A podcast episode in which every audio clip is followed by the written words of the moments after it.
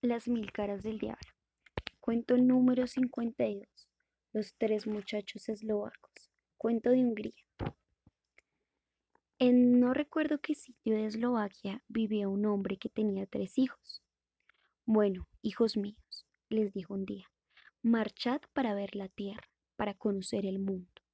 Hay un país en el que hasta el verderón se baña en vino y donde las vallas de los campos están hechas con ristras de salchichas.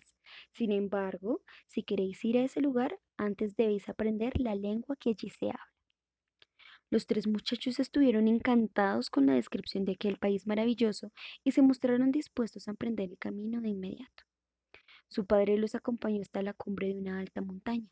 Les llevó tres días llegar a la cima y cuando lo alcanzaron estaban en, en las fronteras de la tierra feliz. Entonces el padre colgó del hombro de cada uno de sus hijos un morral vacío y señalándole al mayor la dirección a seguir, dijo, Ah, ¿alcancéis a ver Hungría? Y dicho esto se despidió de ellos muy satisfecho, como si les hubiera dado la llave de la felicidad.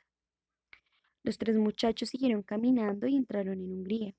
Por supuesto, su principal deseo era aprender húngaro, tal como su padre les había dicho. Nada más atravesar la frontera se encontraron con un hombre. ¿A dónde vais? les preguntó. Somos nuevos en este país y queremos aprender húngaro, dijeron ellos. Pues, muchachos, no tenéis que dar un paso más, repuso el hombre. Yo soy aquí el mejor maestro de húngaro. ¿De veras?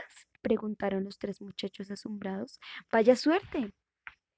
Claro que sí. El curso escolar consiste en tres días en mi compañía, pasados los cuales habréis adquirido los conocimientos adecuados. Muy contentos por su buena fortuna, los muchachos se quedaron con el maestro. Pasando los tres días, uno de ellos había aprendido de memoria las palabras nosotros tres, el otro por queso y el tercero de acuerdo. Los tres muchachos estaban encantados y no quisieron aprender más, así que continuaron su camino. Caminaron y caminaron hasta llegar a un bosque, donde se encontraron con un hombre asesinado junto al camino le echaron un vistazo y para su asombro vieron que la víctima no era sino el maestro al que acababan de dejar. Mientras estaban allí suspirando, sin saber qué hacer, se presentó el policía rural. El representante de la autoridad comenzó a interrogarlo sobre el hombre asesinado. ¿Quién lo ha matado? preguntó. El primero de los hermanos, al no saber ni una palabra más de húngaro, dijo, Nosotros tres. ¿Por qué? Prosiguió el policía. ¿Por qué eso? respondió el segundo de los hermanos. ¡Qué atrocidad! ¿Y se quedan tan anchos? exclamó el policía. Pues os tendré que meter en la cárcel. De acuerdo, dijo el tercer hermano. Los muchachos se pusieron en marcha bajo la vigilante mirada del policía, quien además pidió ayuda para llevarse al muerto.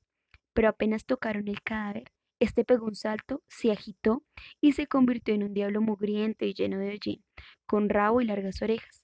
Antes de desaparecer de allí a la velocidad del rayo, el diablo se rió de buena gana de los tres muchachos, cuya estupidez le había permitido engañarlos tan fácilmente.